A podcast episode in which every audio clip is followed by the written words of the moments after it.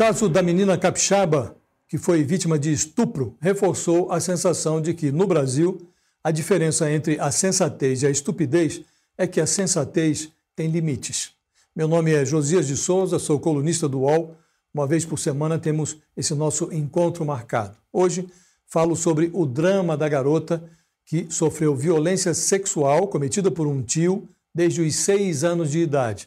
Grávida aos 10, ela se submeteu a um aborto. Como se tudo isso fosse pouco, a criança teve a localização e o nome expostos nas redes sociais por uma militante bolsonarista. Passou a ser alvejada por insinuações infames e virou personagem involuntária de um circo de horrores que vale por uma nova violação. Nele, obscurantistas e oportunistas se juntaram para fazer barulho de frente do hospital que se dispôs a interromper a gravidez indesejada. Chamaram de assassinos a menina e os médicos que a assistiram. Atraíram para a frente do hospital a oposição de um grupo de militantes da causa feminina. A adjetivação das opiniões dessas pessoas tem pouca serventia.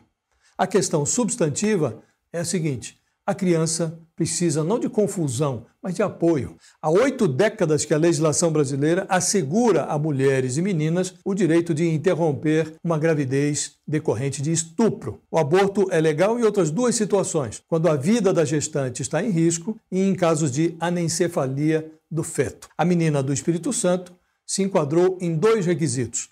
Além de ser violentada, ela desenvolveu um diabetes gestacional. Sua vida corria riscos. Há um quê de politicagem na exploração do caso. Os aproveitadores da tragédia alheia surfam a aversão de um pedaço da sociedade ao aborto. Numa pesquisa divulgada em agosto de 2018, o Datafolha informou que mais da metade dos brasileiros, 58%, disseram que mulheres que fazem aborto devem ir para a cadeia. Embora não fosse necessário, a garota capixaba dispunha de autorização judicial para realizar o aborto. Seu caso é de saúde pública, não de polícia.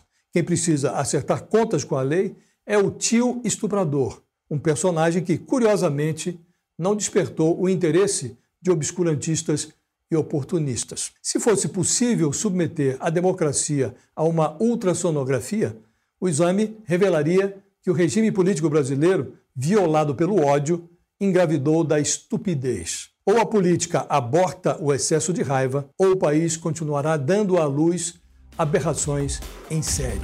Até a próxima!